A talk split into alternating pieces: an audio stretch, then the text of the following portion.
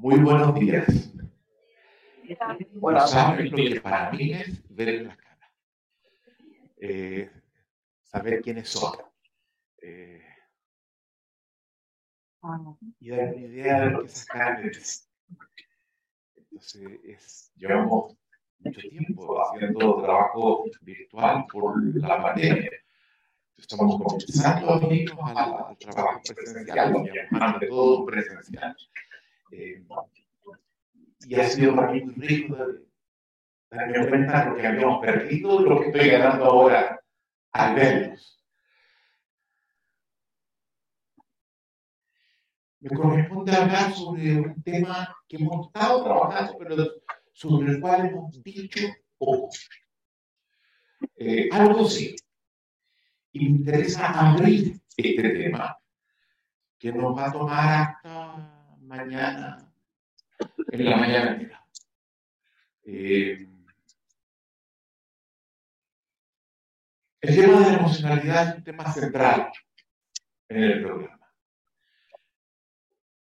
En la conferencia inicial yo entiendo que mostré el último libro que saqué a fines del año pasado, El giro de la mirada, donde planteo qué somos, qué nos proponemos, en qué consiste realmente, qué proyección tiene lo que estamos haciendo.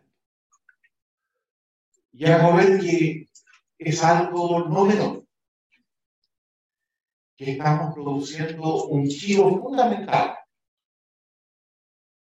de toda una concepción sobre la realidad que en el mundo occidental lleva 25 siglos. Y que damos como son las cosas hoy día, no nos sirve para vivir como quisiéramos. Y que tenemos que cambiar la mirada que tenemos sobre el entorno, sobre los demás, sobre nosotros mismos. Y por eso que el libro se llama El giro de la mirada. Este es un texto del programa avanzado nuestro, un programa que sigue después de este. No todos ustedes lo van a tomar. Por eso yo les necesito, para ubicarse en lo que estamos haciendo, consigan, leanlo. Eh, lo vamos a volver a trabajar entero, sobre todo el capítulo 1. Es más, incluso creo que podemos, por ahí, eh, enviarles el texto del capítulo 1 para que tengan hacer cambios, eh, para que lo puedan ver y ahí se plantea lo que estamos haciendo. Estamos usando la nomenclatura que, utilizo en el libro, estamos haciendo un giro ontológico. Ontología, para mí, es la concepción subyacente que tenemos sobre la realidad sin saber que la tenemos porque creemos que la estamos mirando y es tal cual es. Y no nos damos cuenta cómo al mirarla la articulamos, le damos un sentido que depende de nosotros y no de ella. Y estamos pasando de lo que llamamos una ontología metafísica, que este libro lo, lo, lo explica, que es el sustento de nuestro sentido común, a una ontología emergente radicalmente distinta. En la ontología metafísica, la mirada al ser humano destaca la importancia de la razón. Somos seres racionales, claro, y lo somos. Pero a partir de ese énfasis, se desprecia tanto la emocionalidad como la corporalidad. Se las mira en menos. Basta trabajar con la razón. Y eso hoy día implica profundas limitaciones en nuestra forma de vivir.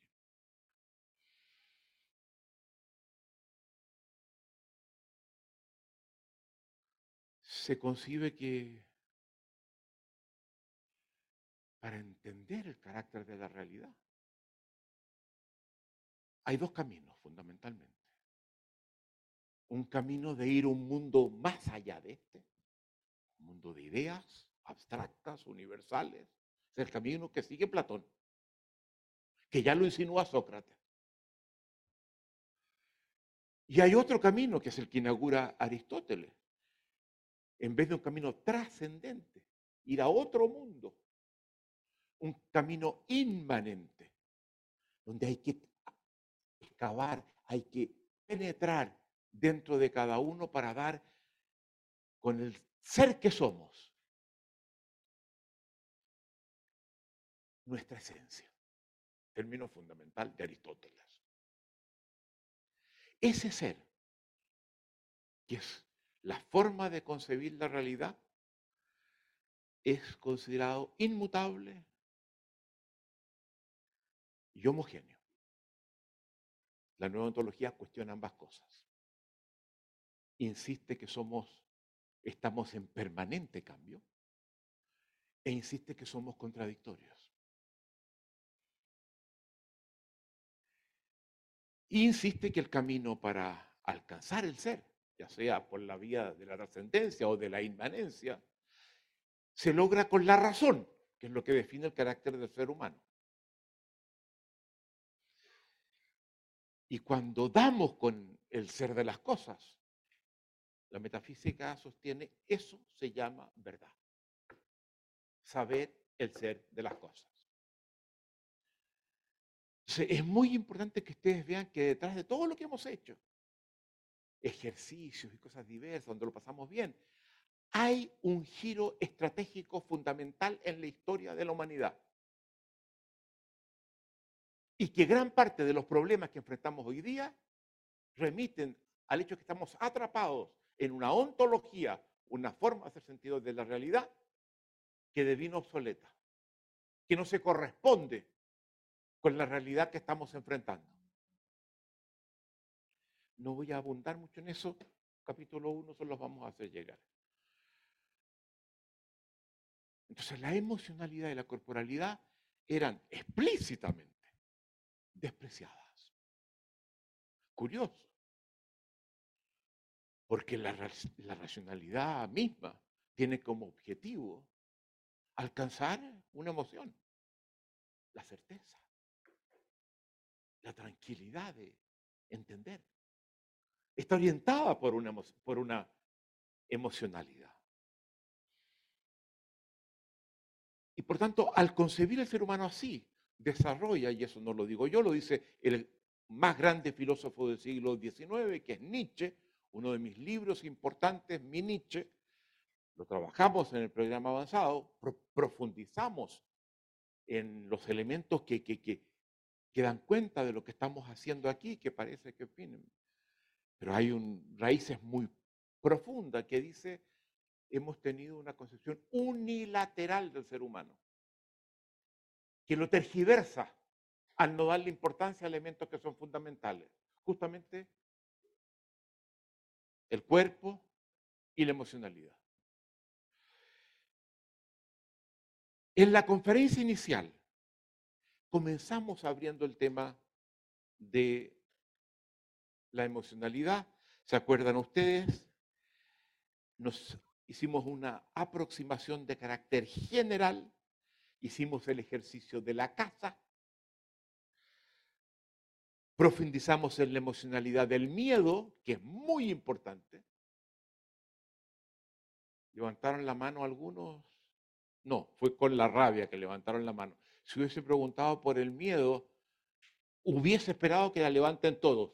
No hubiese pasado. Hasta lo escondemos.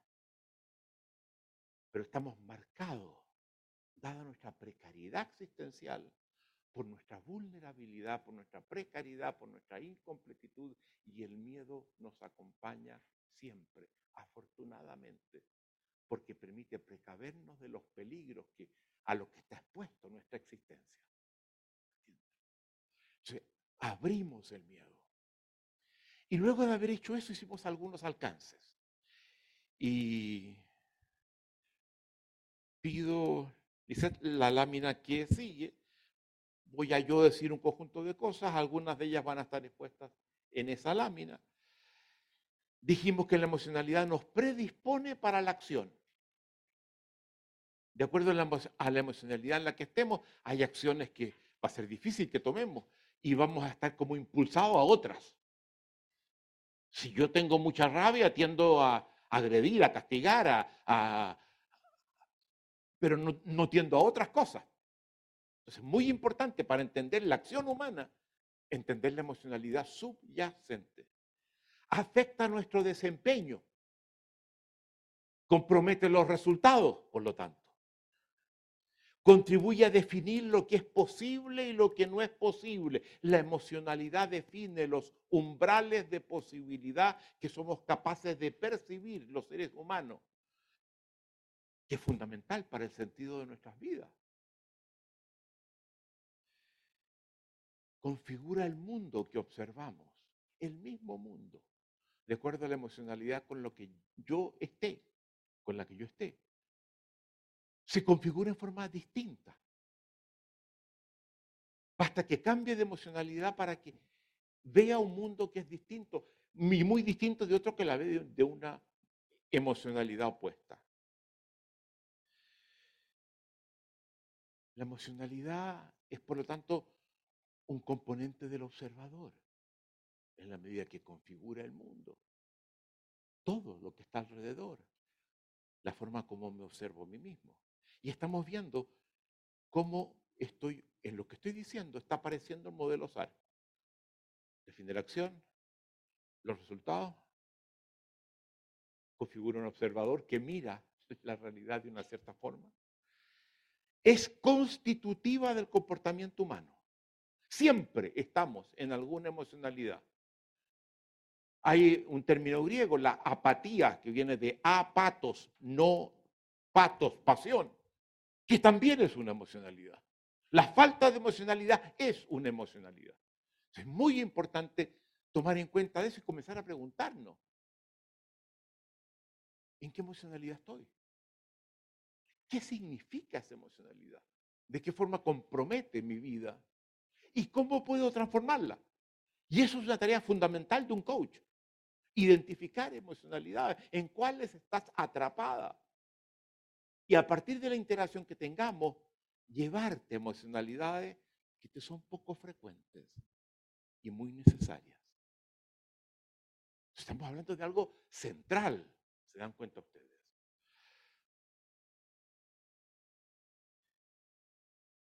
La emocionalidad tiene un carácter relacional, direccional surge siempre en función de algo. Remite, se refiere a algo. Está producida por algo. No es solamente algo que me pasa al azar. Está siempre en función. Tiene una dirección determinada. Y esto es muy importante, porque conecta este tema de la emocionalidad a uno de los grandes aportes del siglo XX, que es la fenomenología desarrollada primero por Husserl, ampliada en un sentido completamente distinto y revolucionario por Heidegger, que son personas, filósofos, pensamientos fundamentales en la propuesta en la que estamos. No vamos a entrar en las bases. En el avanzado vamos a, a entrar y ustedes, aunque no tengan formación filosófica, van a entender lo que estos filósofos nos plantean y por qué son importantes.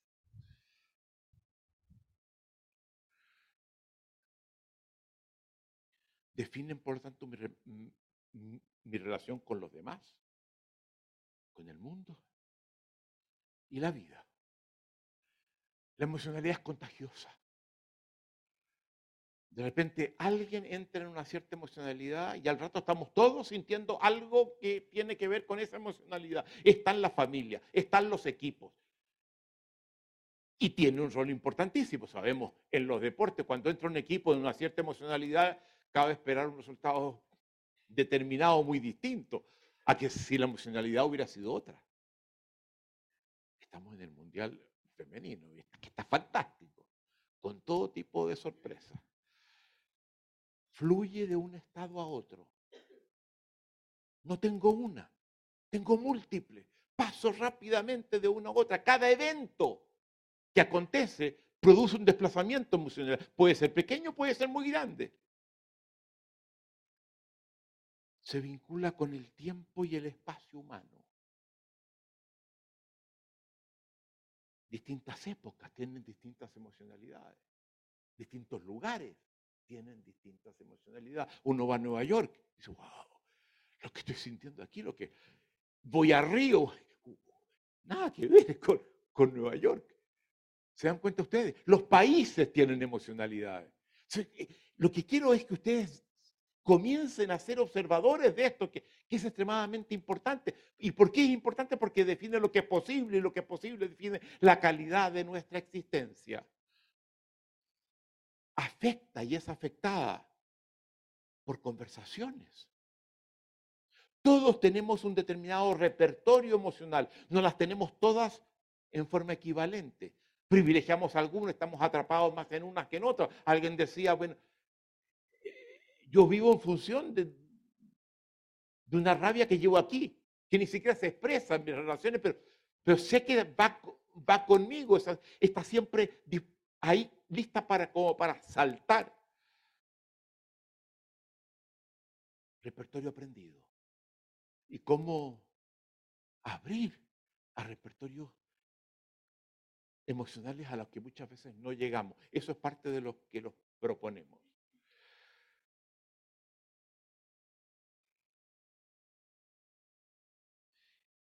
hay, este es un tema que, que tiene raíces múltiples. Hay distintos aportes filosóficos muy importantes que tomamos, aunque no hayan llegado a ser demasiado dominantes, aportan a que dejemos de ser analfabetos sobre el dominio emocional. Vienen de la filosofía muchos de ellos. Vienen de la biología.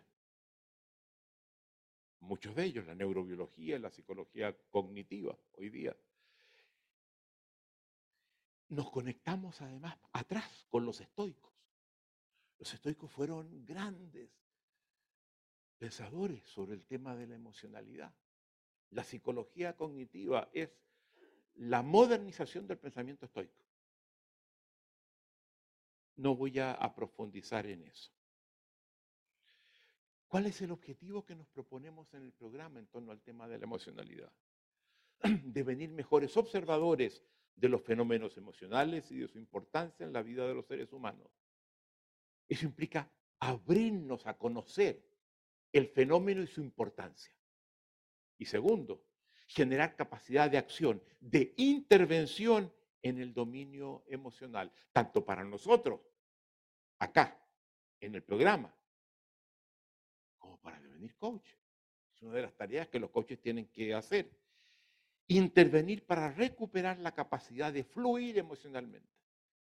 Hay muchos que les pasan que a partir de ciertas experiencias en la vida quedan estancados en una emocionalidad que, que los domina de la que no pueden salir.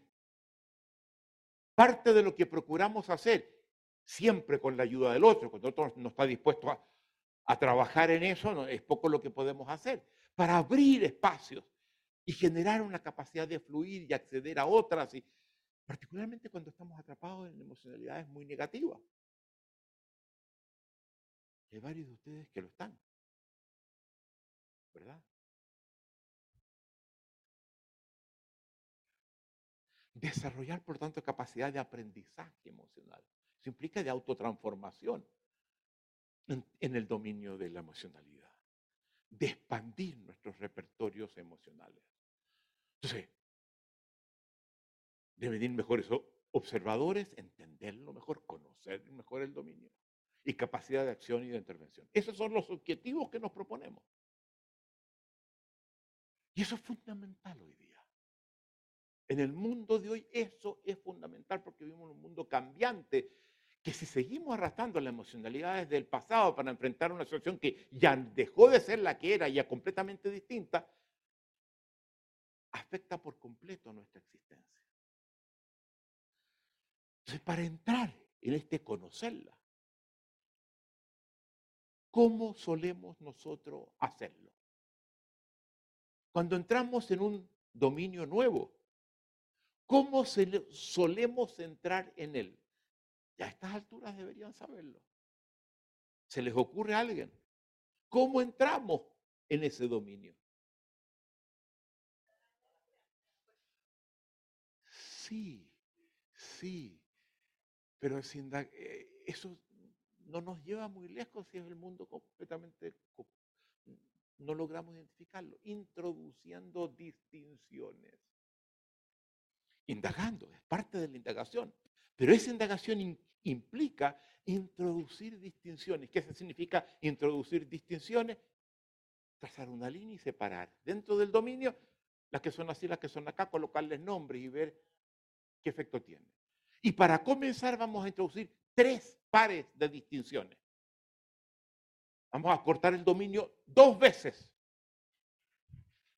Y vamos a ver aspectos emocionales distintos a partir de esas distinciones. Primera, las emocionalidades positivas y negativas, que tienen un rol fundamental en la forma como configuramos el mundo, porque arrojan luz y arrojan sombra. Esto, de hecho, en esto nos apoyamos en un filósofo de la segunda mitad del siglo XVII, el siglo XVII es el siglo en el que empieza la filosofía moderna. Con Descartes, con Pascal, con, varios. Vamos a hablar un poquito de ellos.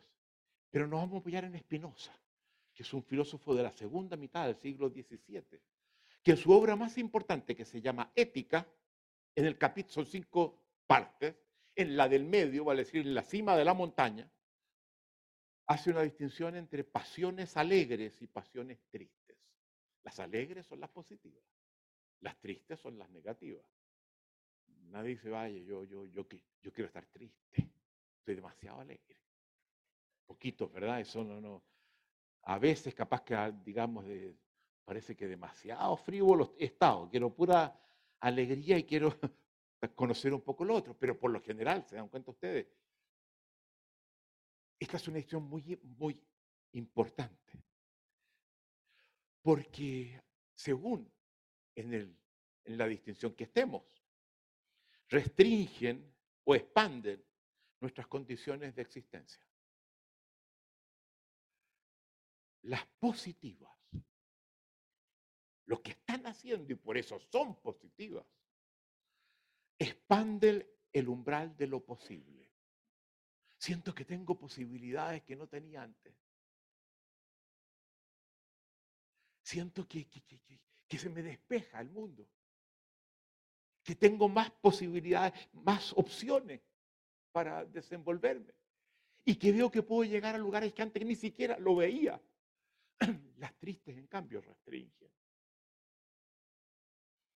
Y sobre este tema hay incluso toda una rama de la psicología cognitiva actual la, la llamada psicología positiva, desarrollada por un psicólogo de la Universidad de Pensilvania, Martin Seligman, muy importante, que tiene un libro que se llama Optimismo Aprendido, y que le entra a esto porque tiene un padre que vive en lo que en inglés se llama helplessness,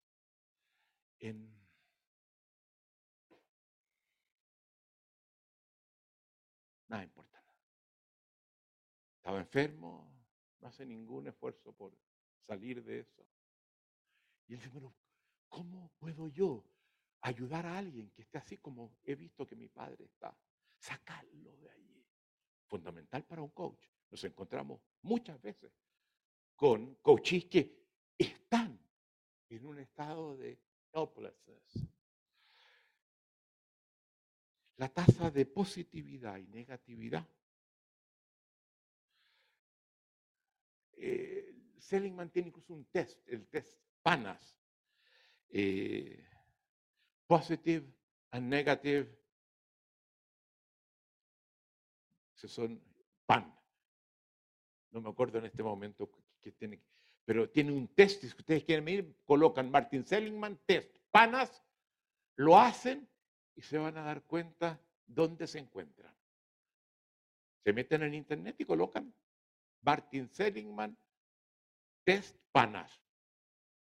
Son dos hojas, responden, obtienen un número y buscan qué significa ese número. Tan simple como es. la tasa de positividad versus negatividad es muy importante.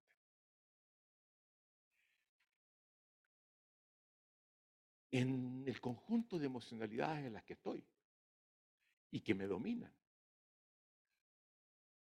¿cuál es la relación estadística entre las positivas y las negativas?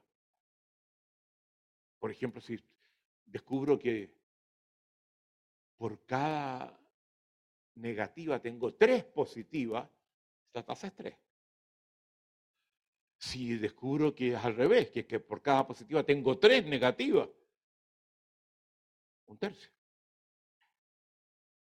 Y es muy importante conocer la tasa, porque define la calidad de la existencia. Y lo que Seligman busca es producir desplazamientos hacia una mayor positividad. No se trata de eliminar la negatividad, porque también nos es útil, no podemos prescindir de ella, pero mejorar la tasa. Y ustedes saben, nosotros trabajamos en dos líneas. Una línea que es la formación de coaches, donde eh, están ustedes. Otra es una línea de, consultoría con grandes instituciones. Eh, grandes instituciones a nivel mundial, eh, empresas con equipos directivos. Hemos trabajado en múltiples países a un nivel muy alto, incluso diseñamos un programa para el Centro uh, of Quality of Management en, en, los Estados Unidos, que era el centro más importante en calidad. Eh, y hemos trabajado desde con la Iglesia Católica hasta con el ejército. Va a salir en dos días, 15 días, perdón, 15 días más, un libro importante de un ex comandante en jefe del ejército en Chile, con el que hemos estado trabajando.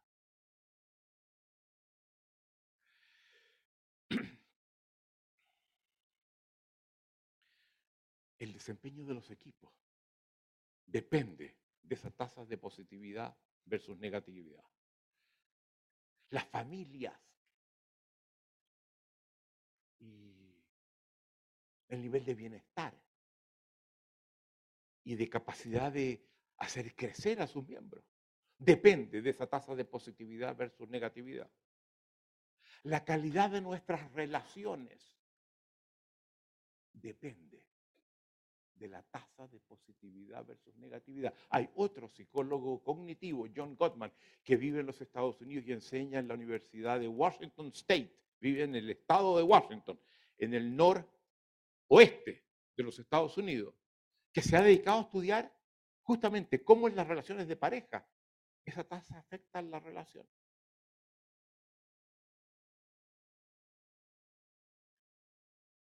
Y tiene un libro que se llama Why Marriages Succeed or Fail and How You Can Make Yours Work.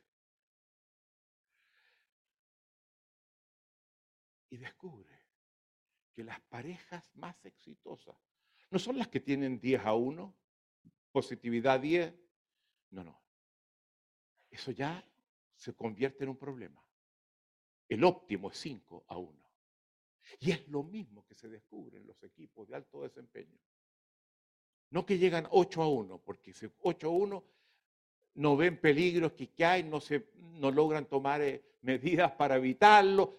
5 a 1. Y es bueno que, de repente ustedes puedan, algunos que están interesados, que sienten que la relación de pareja no funcione. John Gottman, con doble T.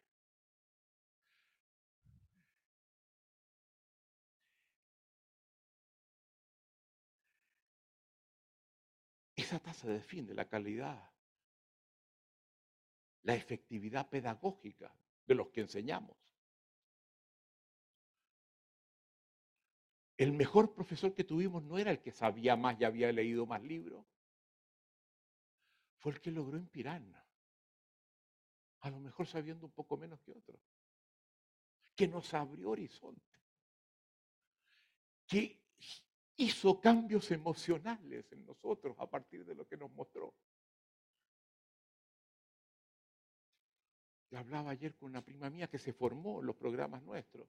Está trabajando para un importante centro de capacitación docente, justamente entrenando maestros para que obtengan resultados que van más allá de, la materia aprendida, de la capacidad de repetir lo que dicen los libros, sino que tengan una capacidad de desenvolvimiento, de efectividad, de éxito en lo que hacen. Y toma esto. no le estamos negando valor a la negatividad. Las cosas nos importan. El acontecer nos afecta. Lo sabemos y es bueno estar precavido de que pueden pasar cosas que nos van a restringir, que nos van a afectar, que nos van a, que nos van a asfixiar, que nos van a... lo que quieran. Eso es importante. El peligro es cuando uno queda atrapado. Escuchen bien. Atrapado en la negatividad. Y hay quienes les pasa eso. Y lo pasan muy mal. Muy recontra mal. Y donde la negatividad se convierte en una suerte de atractor emocional. Lo que pasa no nos saca emocionalmente. Seguimos pegados a esa emocionalidad negativa. La positividad y la negatividad, sin embargo, se complementan. No podemos estar alegres si no conocemos la tristeza. No podemos ser felices si no conocemos el sufrimiento.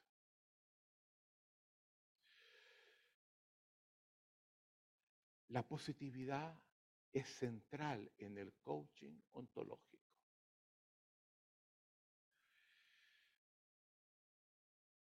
Es fundamental para abrir al otro a la posibilidad de transformación, de cambio, de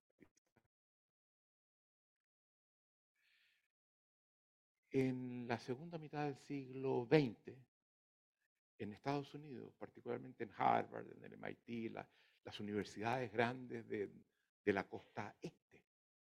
Se desarrolló un programa de aprendizaje transformacional. Les cuento un poquito sobre esto. Surge cuando ven que militares americanos en la guerra de Corea, que eran muy valientes, muy patriotas, los toman presos los tienen dos años presos en centros de concentración con la ayuda de China y salen contra Estados Unidos, salen completamente cambiados. Y muchos psicólogos dijeron, a ver, esto claro, es tremendo, pero, pero es un fenómeno que tenemos que entender. Este cambio tan brutal, ¿cómo se logró? ¿Qué pasó? Y se dieron cuenta que las experiencias del campo de concentración los llevó a esta transformación.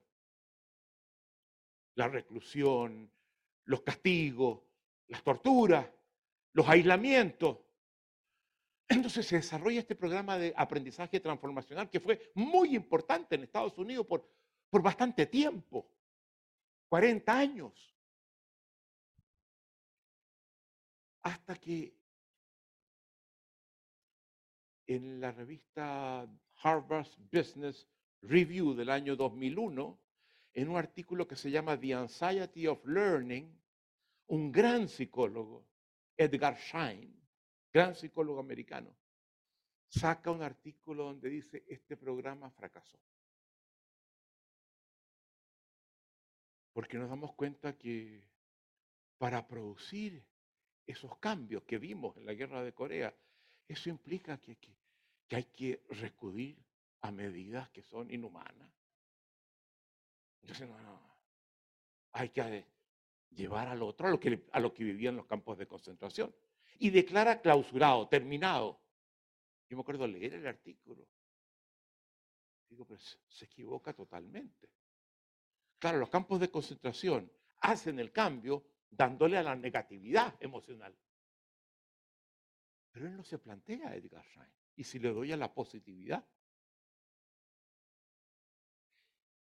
Y el coaching reivindica ser una disciplina de aprendizaje transformacional estrictamente apoyándose en la emocionalidad.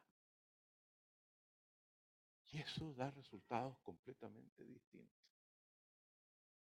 La gente termina como van a salir ustedes en cinco meses más cuando termine el programa. Acuérdense de mí entonces. No solamente sintiendo que son muy distintos, sino felices. A eso nos comprometemos. Y se lo digo ahora que ya están en el programa, no estoy vendiendo nada. Ya pagaron. Claro. Entonces, me toman la palabra nomás. Entonces, seguimos un camino distinto. Creemos en el aprendizaje transformacional. Eso es lo que estamos haciendo, pero por, por el otro lado. Segunda distinción entre emocionalidades sanas y tóxicas, distintas a positivas y negativas. Esta, fueron, esta edición fue desarrollada muy a fondo por otro psicólogo cognitivo de muy buena formación filosófica que muere en el año 2007. Su nombre es Albert Ellis, E-L-L-I-S, Ellis, que funda el Albert Ellis Institute. Si quieren pueden meterse en internet buscar que las cosas de él y sus libros, sus cosas. Pero yo les voy a decir básicamente lo que considero que es el núcleo de su propuesta. Él dice las emocionalidades negativas no son necesariamente tóxicas. A veces hay cosas que nos da rabia y, y hay razón. Nos pasaron cosas que, que restringieron nuestras posibilidades. A veces nos pasan cosas que nos llevan a emociones que son sin duda negativas, pero son positivas en el sentido de que forman parte de la existencia y no podemos prescindir de ella y podemos tomar medidas. Les voy a mencionar algunas. La desilusión. Es bueno tener desilusión, no agarrar papas con cualquier cosa de cosas en las que creemos y de repente se nos vienen abajo, personas, propuestas, ideas, lo que sea. La tristeza. Si perdemos a alguien que ha sido muy importante, estar triste es noble. Nos hace mejores. No es tóxica. No es sana. No es eh, tóxica. Es sana. La nostalgia el recuerdo por una época, por un lugar en el que fuimos tan felices, donde nos sentimos tan bien. Es parte de una existencia más rica. Es negativa. No lo tenemos, pero nos enriquece. Y quizás nos lleva a buscar lo que entonces vivimos de otra modalidad para que se dé en el futuro y comience a darse en el presente. El miedo es muy importante porque nos, advierte peligros y podemos tomar medidas para protegernos. Algunas modalidades de rabia que despiertan mi sentido de dignidad y reacciono porque ¿por qué me trata así? Eso es bueno valorar la dignidad, lo vamos a ver. Mañana lo vamos a ver. La vergüenza, porque hice algo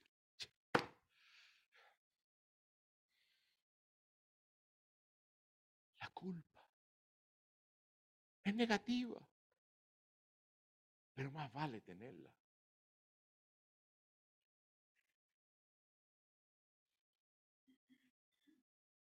Las, las emocionalidades tóxicas tienen algunos rasgos que permiten distinguirlas. Y ese es el trabajo ya nuestro que hemos hecho sobre ellas. Uno, comprometen el respeto. Y el respeto es muy importante en la existencia de todo ser humano. El respeto a uno mismo. Que siento que, que quedó comprometido. Y por tanto compromete mi dignidad, mi sentido de valor y el respeto a los demás. Cuando actúo de una forma que sistemáticamente le falta respeto a otros, señores, Esa es una emocionalidad tóxica, están afectando la convivencia. Comprometen el respeto. Primera característica, son tres. Expresan un destacamiento emocional. No logro salir de ellas. La capacidad de fluir emocionalmente la tengo comprometida. Pase lo que pase, caigo de nuevo en la negatividad y distorsionan mi capacidad de acción. A partir de ella, dado que la emocionalidad me conduce a actuar de una cierta forma, cuando actúo a partir de ciertas emociones, no tienen que estar juntas, basta que alguna de, estas características esté presente para convertirlas en tóxicas. De repente me dices algo y yo llegué. Y luego me paro y digo, a ver, ese no soy yo. Eso no es lo que yo quiero, la forma que yo quiero comportarme. Miren cómo trato a los demás. Miren las reacciones que produzco. Y cuando eso pasa, me doy cuenta que ha pasado algo interesante. No es que yo posea ciertas emociones, sino que las emociones me poseen a mí. Y eso significa que hemos comprometido la libertad. Somos esclavos de nuestras emociones. Y esa forma de existir es brutalmente tóxica. Tres factores que producen la toxicidad. Y cuando actúo así y veo lo que hice, digo, vaya, pero ese no soy yo. Me desconozco. Tres factores que definen la toxicidad y que restringen, por lo tanto, nuestras condiciones de existencia. Como decía, literalmente la emocionalidad me posee. Y entre la emocionalidad y el yo, que yo soy, que uno es, se impone la emocionalidad. Define a quien yo soy. Y paso a ser expresión de la emocionalidad y no la emocionalidad expresión de mi existencia y el tipo de persona que soy. Tóxico, pues. Ejemplo de emocionalidades tóxicas, como dimos, la depresión, una tristeza magnificada de la que no logro salir. Una tristeza magnificada de la que no logro salir. Esa es la depresión. Me tiene atrapado. Me posee. La cólera, una rabia magnificada, descontrolada, que me hace actuar con una capacidad destructiva muchas veces tremenda, afectando el entorno, afectando a otros, afectándome a mí mismo también. El pánico, un miedo magnificado también, que me inmoviliza, que me congela. Dos que vamos a ver mañana y que son temas que están en la cima del programa, como el capítulo de la emocionalidad de Spinoza en la ética, el, del medio, en la conferencia del, del medio, la cima del programa son el trabajo con estas dos emocionalidades, que afectan la existencia de forma brutal. La resignación, que afecta el futuro. Y el resentimiento que arrastramos del pasado, que copa mi espacio emocional, comprometiendo presente y futuro. La vamos a trabajar a fondo mañana. Y van a ver la de cosas que van a ver en ustedes mismos cuando las abordemos.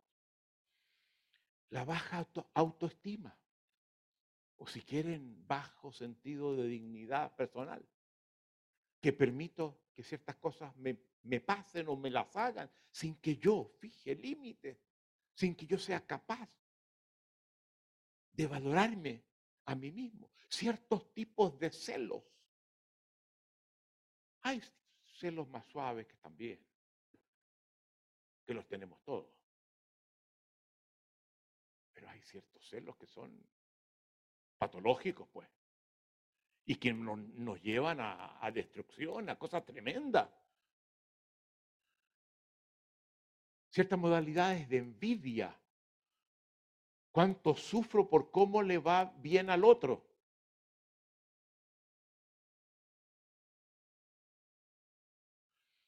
Estas tienen efectos restrictivos, muchas veces destructivos. Y algunas de las raíces que están detrás de esta toxicidad, quiero mencionar algunos elementos que los vamos a trabajar después. En una conexión que todavía no hemos hecho, que se expresan en mi forma de conferir sentido que se encuentran muchas veces en las cosas que nos decimos o que decimos en público. Cuando acudimos sistemáticamente al verbo ser. Yo soy así. ¿Me tomas o me dejas? ¿Y por qué no cambia, mierda? Porque eso no se ve. Ella es así. ¿Qué es eso? Es la ontología metafísica que invoca el ser inmutable y que esta ontología justamente quiere disolver, hacernos a un lado de eso, que invoca, así son, así somos los, los chilenos, ¿qué quieren? Así, así nos hizo Dios. Y no estoy hablando de otro, de otro sino de, lo que yo soy. Porque podría hablar de no lo voy a hacer. Eso lo harán ustedes.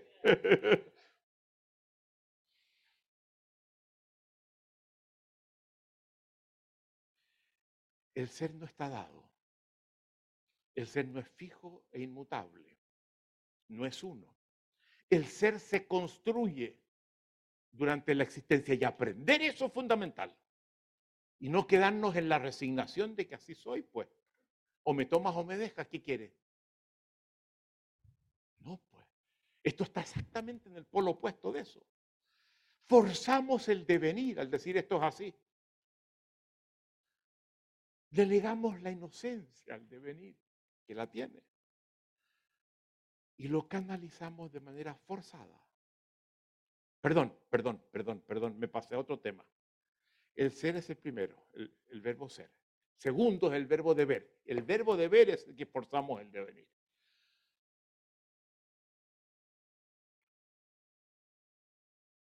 Cuando digo esto, así tiene que hacerse. Tiene que hacerse. Debió haberse hecho así. Cuando la gente utiliza esa forma de encarar las situaciones, cae en toxicidad. Lo pasa pésimo. de nuevo expresión de una ética metafísica, lo que, lo que llama Ellis el debeísmo. La gente que vive desde el debeísmo debió haber, debió, no debió haber hecho tal cosa. Debió haber hecho tal otra. Debeísmo, pero, pero, pero, Albert Ellis no hablaba castellano, no le decía debeísmo y acuña un término que es interesante porque es mnemotécnico. Yo se los voy a decir y no se van a olvidar nunca. Los que viven en masturbation. Pero con U, no con A. Must. En inglés, debe. ¿Y cuántos de ustedes viven en masturbation? En el sentido que estoy diciendo. No, no, no, no les estoy preguntando el otro. Ejemplo, no debió haber hecho eso. Debió haberme llamado. debe llamarme todos los días. Yo soy su mamá. Lo pasa pésimo, pues. Conocemos a gente que, que opera desde el debeísmo. Miren cómo intoxican su vida.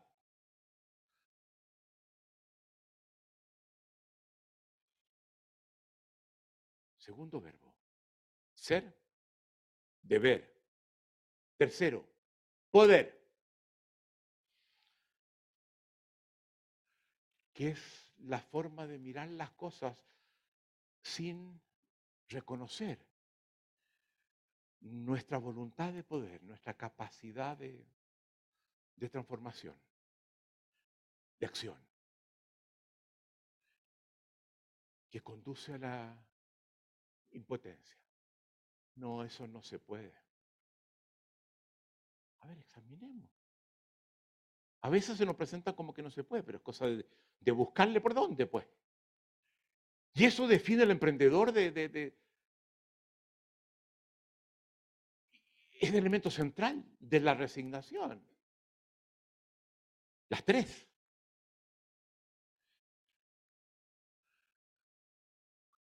Al quedar presos de, no se puede, nos disminuimos, nos achicamos.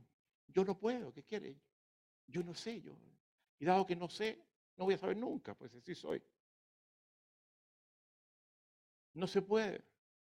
No es posible. Y luego, cuarto, no son, no es esto un verbo. Cuando usamos calificativos, adverbios del tipo que absolutizan las cosas. Ejemplo, todos me odian. Mentira. Nadie me quiere. Mentira. Siempre me pasa. Mentira. Nunca logro. Mentira. Y vamos a ver cómo hay ciertos elementos que... Todos estos elementos que están en la forma como articulamos y damos sentido. Y queremos que ustedes examinen en la forma que cada uno tiene de dar sentido, se encuentra estos elementos para que logren disolverlo.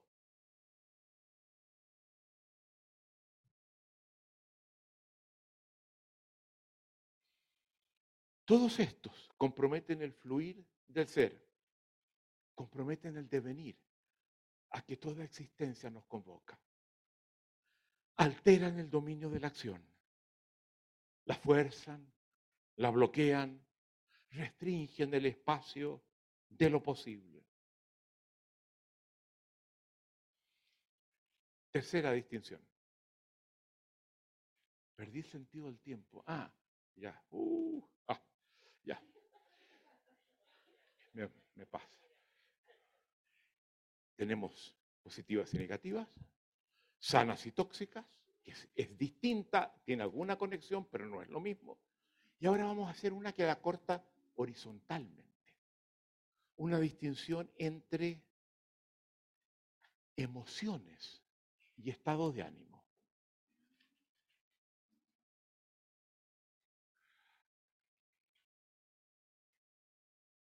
Vamos a, a pasar a la lámina que sigue. Emociones es un estado emocional acotado, de corta duración, superficiales y efímeras. De repente siento algo y de repente pasa otra cosa y ya dejé de sentir eso y, siento otra cosa. Se suceden con rapidez. Remiten a eventos concretos. Yo sé qué fue lo que me hizo ponerme feliz y luego ponerme triste. Puedo identificar ¿Qué evento fue el que incidió en ese cambio emocional? Dado que las emociones son direccionales, se refieren a algo en la existencia.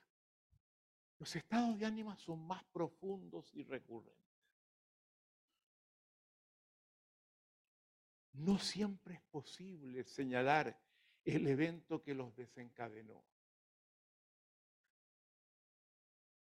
Y caracterizan, suelen caracterizar la forma como estamos siendo desde hace un tiempo.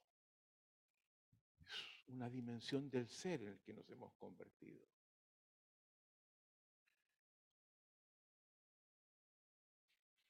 Yo me acuerdo que esta distinción yo la tomé de un filósofo con el que trabajé en los Estados Unidos.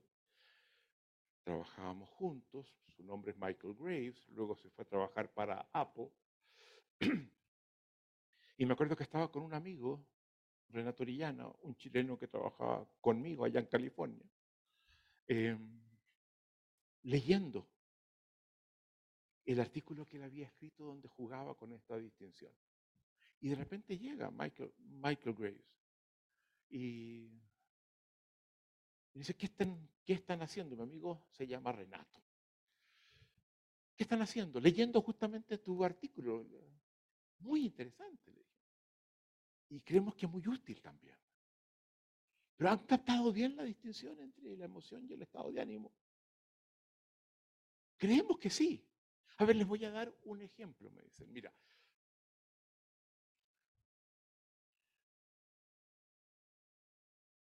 despiertan un domingo en la mañana. Dicen, vaya, ¿qué día es hoy? Domingo. Qué rico. Miran por la ventana, lindo el día. Qué bueno, no, no tengo que ir al trabajo, el día está precioso.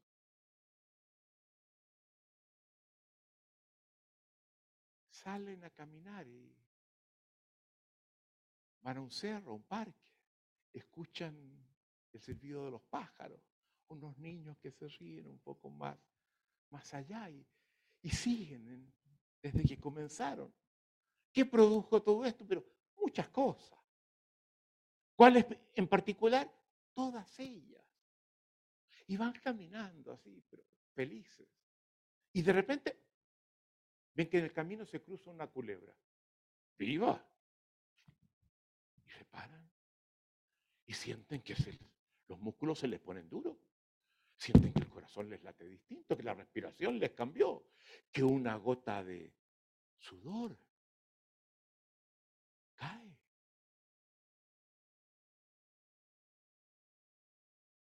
Eso que están sintiendo, que es miedo frente a la culebra, es una emoción. Y si alguien le pregunta, ¿qué te produjo eso? Te dicen, y es posible que al ver que la culebra se está cruzando, den vuelta, tomen un camino y vuelvan al estado de ánimo del que estaban antes. ¿Se dan cuenta? Bueno, yo estoy trabajando en mi oficina algunos días después y me golpean la puerta.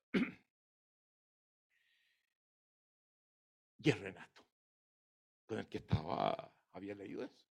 Dice, Rafael, ¿tienes un minuto porque quiero compartir contigo algo? Claro, le digo, pasa, siéntate. ¿Qué te pasa? No, no, es que siento que lo de, lo de Michael, Rafael, es, es una cosa, pero fabulosa. Bueno, le digo yo, una distinción interesante, interesante, pero como que fabulosa, ¿no? como, como, como que mucho. No, no, no, discrepo de ti, quiero insistir. Fabulosa. ¿Y por qué me dices eso? Te quiero contar qué me pasó, que me lleva a venir a hablar contigo. Yo tengo una hija, tú, tú bien sabes. Eh,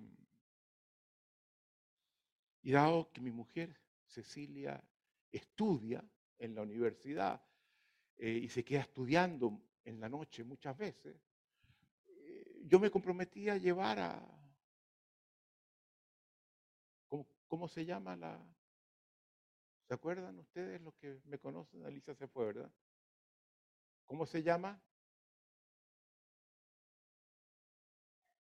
Camila le vamos a llamar. Ya, muy bien. E, era uno posible. Camila. Te digo, yo tenía un problema en la casa. Porque tengo una relación muy buena con mi hija, con Camilita. Y como yo la llevo al colegio, yo en la mañana, mientras Cecilia, mi mujer, dormía porque se había quedado hasta tarde,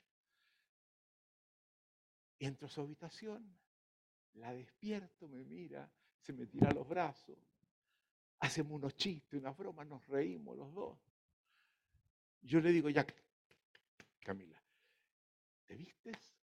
Te voy a hacer el desayuno y en la cocina te espero con el desayuno listo. ¿Ya? Y llegaba al desayuno cabizbaja. Yo le hacía la misma broma que le había hecho en la habitación. No me reaccionaba. Se tomaba el desayuno, dejaba algunas cosas, no se lo comía todo, cosas que yo sé que le gustan. Partía con ella a la escuela. Llegábamos a la escuela, se bajaba con su bolso, arrastrándolo. Y, yo la miraba y decía, pero, ¿qué pasó? Esto es muy importante para el coach, ¿eh? este tipo de cosas, cuando uno detecta eso. ¿Qué pasó? Tiene que haber pasado algo para que haya, se haya producido este cambio emocional. Y ahí me acordé. La culebra, Rafael. Hay culebra en tu casa. No seas bruto, Rafael, por Dios. No, pues. Tiene que haber habido algo que interrumpió la emocionalidad en la que estaba. Y si hubo algo, capaz que yo lo pueda identificar. Entonces, al día siguiente, preparé el desayuno, dejé todo, todo listo, fui a despertarle lo mismo, los abrazos, las risas, los besos, los cariños. Digo, ya, te espero en la cocina para darte el, desayuno. Pero en vez de irme a la cocina me quedé mirando por la puerta. ¿Qué pasaba? Era ese el tiempo en el que algo pasaba. Y veo que Catalina, ¿cómo se llama? Camila. Camila se levanta de la cama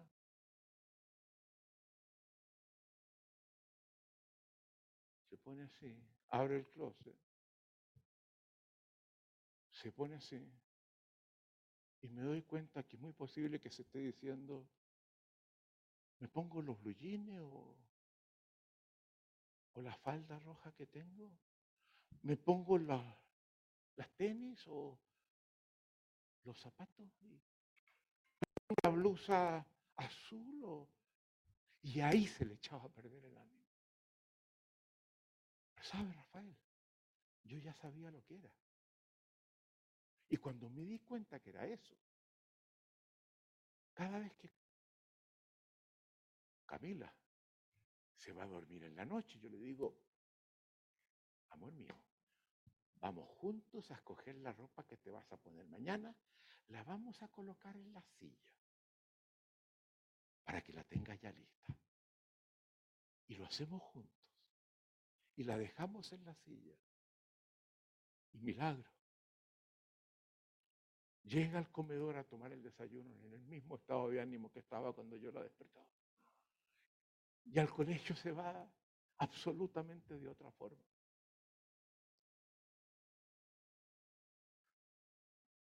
La distinción tenía un poder que yo no había visto. Y que Renato me la muestra. Y que es fundamental cuando estamos haciendo coaching, detectar la culebra. Particularmente en las emociones que cambian así.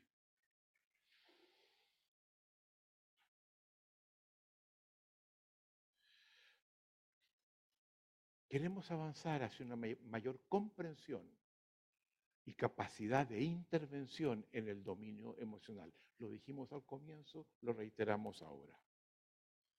Pero cuando queremos eso, cuando queremos entenderla, nos damos cuenta que hay características del mundo emocional que lo hacen muy difícil. Porque las experiencias emocionales son subjetivas, son intransferibles, en rigor son incomunicables. Yo puedo decirle, mira, estoy triste, y el otro va a captar más o menos, conectándose con su tristeza. Pero no va a saber cómo es la mía. No tengo cómo hacer que sepa realmente que esa tristeza es tan distinta a la que él dice, sí, te entiendo. ¿Quién me vas a entender? Es muy difícil entender estas emociones porque se viven de forma radicalmente distinta, aunque sean la misma, y, y sepamos que se encuentran en un espacio amplio, pero que allí puede ocupar muy distintas posiciones.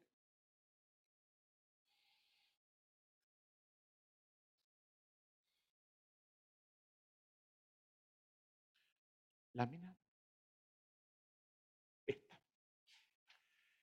Cuando estábamos en eso, ¿cómo entender el carácter de estas distintas emocionalidades? Yo uso el término e, emocionalidad y no emociones, porque el de emoción lo utilizo después para distinguir de los estados de ánimo, que también son emocionalidades. Tuve que echarme para atrás, no decir las emociones solamente, porque dejo fuera los estados de ánimo. Y después me, falta una palabra. Después se llama emocionalidad al dominio entero, emocionalidad. Y de repente me encuentro con este cuadro cuando estaba, pero ¿cómo logro entenderlas? ¿Cómo logro articularlas? ¿Cómo logro comprenderlas? Cada una de ellas. Y me daba cuenta que, que no era tan fácil. Y miro este cuadro que lo había hecho antes, que son los dominios primarios del observador. Y lo miro y me digo, vaya, pero ¿por qué lo dibujé así? Este cuadro no lo tomé de ninguna parte, lo, lo dibujé yo. Porque podría haber dicho dominios primarios del observador y haber puesto cuatro líneas. La biología, y luego corporalidad, emocionalidad y lenguaje. Así, escrito. Pero había hecho esto. ¿Y por qué lo había dibujado así? ¿Por qué le había dado esta forma? ¿Qué había detrás del dibujo de lo que yo incluso no tenía conciencia? Lo había hecho yo. Y me dije, vaya, pero es que lo hice muy bien. Porque hay una sabiduría detrás de haberlo dibujado así, de la cual no estaba consciente. Los seres vivos solo podemos hacer Solo podemos tener, solo podemos pensar, solo podemos lo que quieran. De acuerdo a la biología. La biología lo sostiene todo. Y hay muchas cosas que pasan en la biología que generan conciencias distintas, emocionalidades distintas, conocimientos, acciones posibles, etc. La biología lo sostiene todo y por eso que la coloqué en la elipse, sosteniéndolo todo. Pero de esa biología establecí que habían tres dominios emergentes. Emergente porque todo viene de la biología y emergente de la biología, enfoque sistémico. Y distinguí corporalidad, emocionalidad y lenguaje. Y lo primero que hay que ver, tengo dos veces el cuerpo, en biología y corporalidad. ¿Y cómo, por qué aparece dos veces el cuerpo entonces? Porque son dos miradas distintas al cuerpo. La biología mira al cuerpo como una totalidad, busca identificar sus componentes, su estructura, su dinámica de relaciones, pero el cuerpo es la totalidad. La corporalidad mira al cuerpo como una unidad en un entorno más grande del cual el cuerpo es componente. Cómo yo me paro, cómo yo camino, qué posturas tengo, qué gestos hago en mi entorno. La unidad básica es mucho más amplia y el cuerpo como tal es un componente que se relaciona con otro de distintas formas. Entendí por qué había hecho esa separación, primera cosa. Pero luego me dije, ¿por qué los coloqué así? Porque podría haber puesto en la biología y haber colocado cada uno de los círculos por separado. Pero los dibujé así, superpuestos. Dije, claro, es que están superpuestos. ¿Y por qué? Porque lo que pasa en uno de los dominios emergentes compromete, afecta, incide en los demás. Les doy un ejemplo. Yo llego en la mañana y llego así.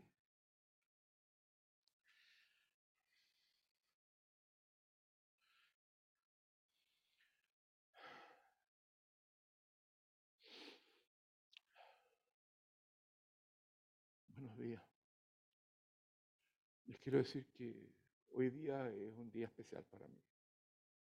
Se habrán dado cuenta. Me siento fantástico. Como que no, no. No calza, ¿verdad? O llego, hagámoslo al revés. Hola, ¿cómo están? ¿Bien? ¿Seguro, verdad? Déjenme decirles que me siento miserable. Y eso es muy importante. Para un coach muy importante. Saber leer ontológicamente los cuerpos, la corporalidad. ¿Qué me dice? Es fundamental. ¿Por qué me estás hablando así, con esa corporalidad, con esa gestualidad?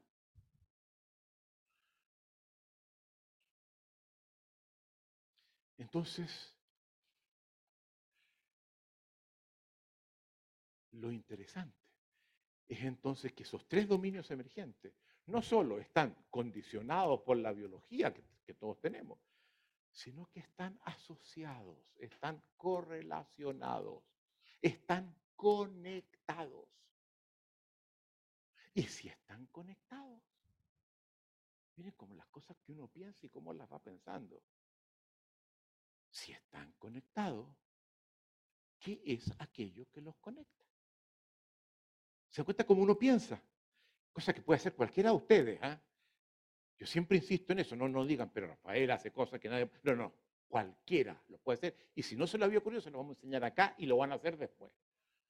Levantar preguntas como esta. ¿Qué? ¿Cuáles son los conectores? ¿Cómo se conecta la emocionalidad con la corporalidad? ¿Cómo se conecta la emocionalidad con el lenguaje? Porque si están conectados, yo puedo procurar entrar al dominio de la emocionalidad, que es muy difícil de entrar, porque es subjetivo, intransferible, incomunicable, desde los dominios emergentes que están al lado, desde los conectores.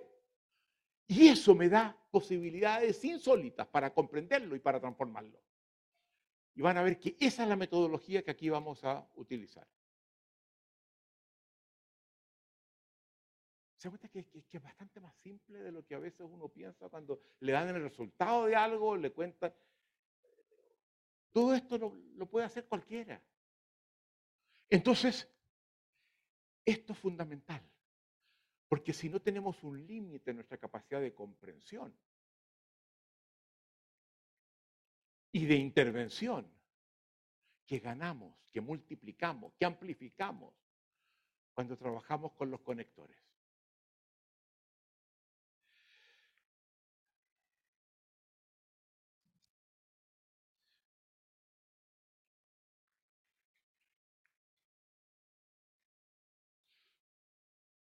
Espérense un segundo, por favor.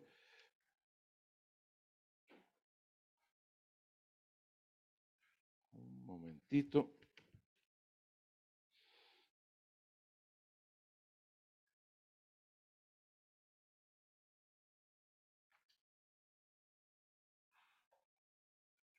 Cuando hablamos de, del dominio emocional, tenemos que hacer algunos alcances también adicionales que creemos importantes. La emocionalidad afecta la memoria.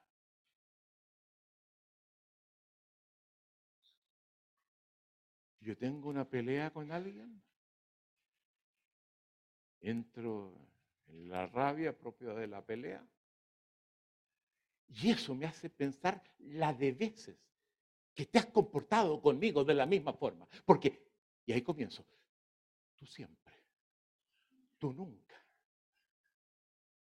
Comienzas a usar en el lenguaje y me olvido de las cosas maravillosas que hemos vivido juntos. Se me van. Sí, es muy bueno estar consciente que uno es víctima de ese efecto que se llama estado de memoria dependiente en psicología. Dependiente de la emocionalidad en la que estoy. La memoria opera de otra forma. Además, llegado a esto, La emocionalidad opera también en dinámicas que suelen desarrollarse en espiral, que se van ampliando, que se van creciendo, que van produciendo más y más, porque el proceso de seducción comienza muy tímidamente ¿eh? y empezamos uno solo o los dos juntos, depende de cuán exitoso sea el intento de seducción, hacer que, se, que crezca una emocionalidad que al comienzo era casi con temor, me había acercado a ti, comienza a expandirse en una dimensión positiva o de signo negativo, las peleas destructivas que comienzan con una cosa chica y en la dinámica comenzamos y cada vez veo más cosas negativas asociadas porque hay una dinámica que funciona en espiral tanto positivo como negativo.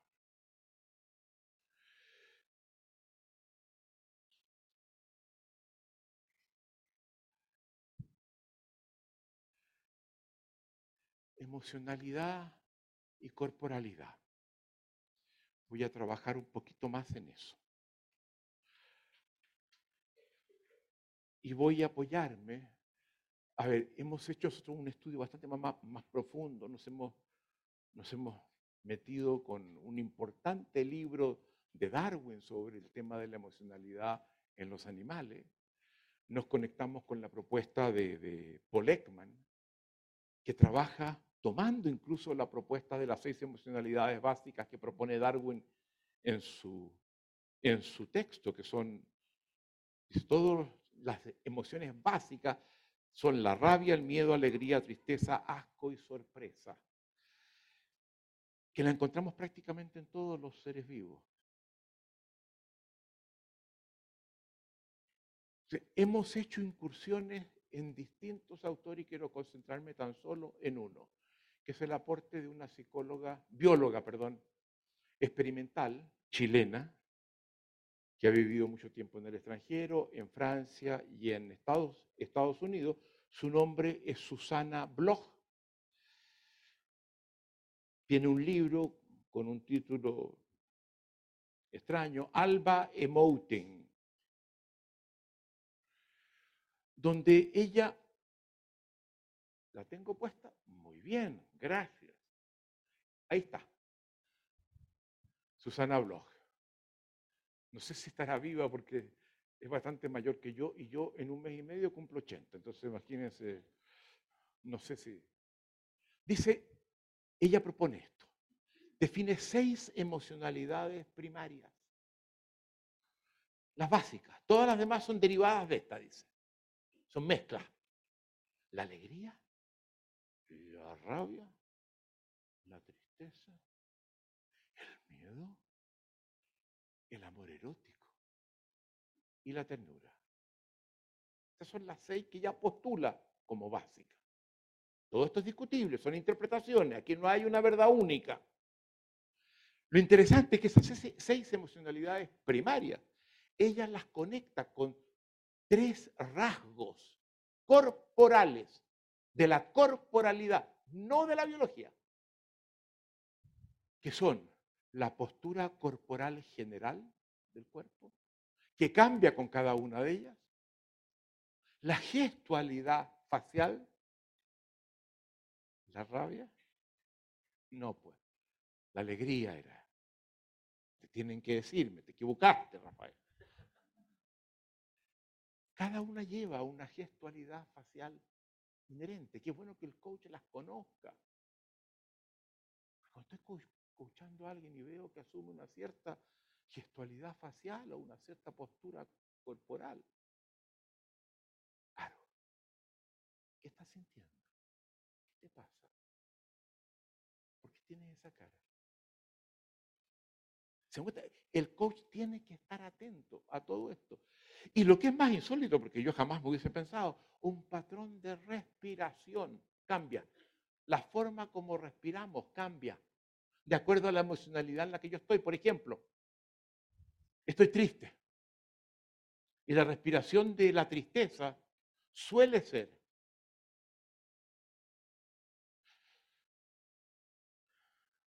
tres inspiraciones cortas y una expiración larga.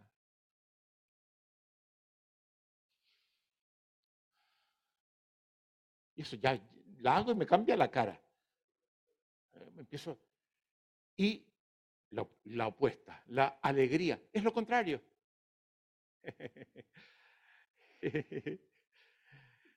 Son contagiosas, yo, yo te dije. Tres expiraciones breves y una inspiración corta. Y lo que ella descubre, y esto es lo importante, es que si bien los aspectos corporales asociados están inducidos por las emocionalidades, tomando esas como las primarias y las demás como mezclas de esas, por tanto, con, mezclando también los efectos en, en la corporalidad. La relación inversa es igualmente válida. Si yo me siento triste y comienzo deliberadamente con mi tristeza a hacer eh,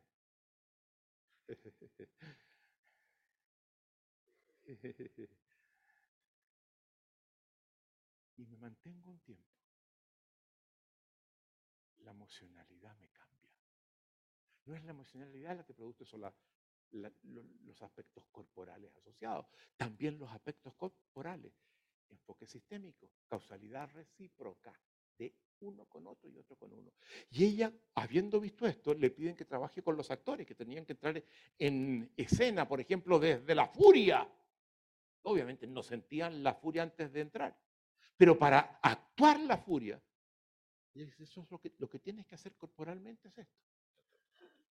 Tienen que entrar en otra, haz esto. Y vas a entrar en escena y vas a estar en el personaje completamente, en lo que ese personaje siente. Pero no solamente podemos trabajar eh, con los actores, ¿verdad? Podemos trabajar con los coaches, con nuestros alumnos. Podemos enseñarle esto que es muy poderoso. ¿Ven ustedes el conector que hay entre la corporalidad y la emocionalidad? ¿Cómo podemos entenderlo? ¿Cómo podemos detectarlo? ¿Cómo podemos intervenir en eso? Como a veces uno ve a los alumnos con los que está trabajando y sabe, les propongo que nos tomemos 10 minutos. Hay refresco afuera, airémonos un poco, porque comienzo que ya los están cansados. Están, ¿Me entienden? Uno puede manejar la relación. Imagínense cómo esto incide con los hijos, con la pareja con los, con los potenciales clientes, cuando estoy tratando de vender algo, con la capacidad de un líder de ver que a partir de ciertas cosas logra alterar lo que la gente siente y que eso lo ve en sus cuerpos, en los tres indicadores que están presentes allí. Yo paro por hoy día. Mañana tengo la cima del programa. Ta, ta, ta. Muchas gracias.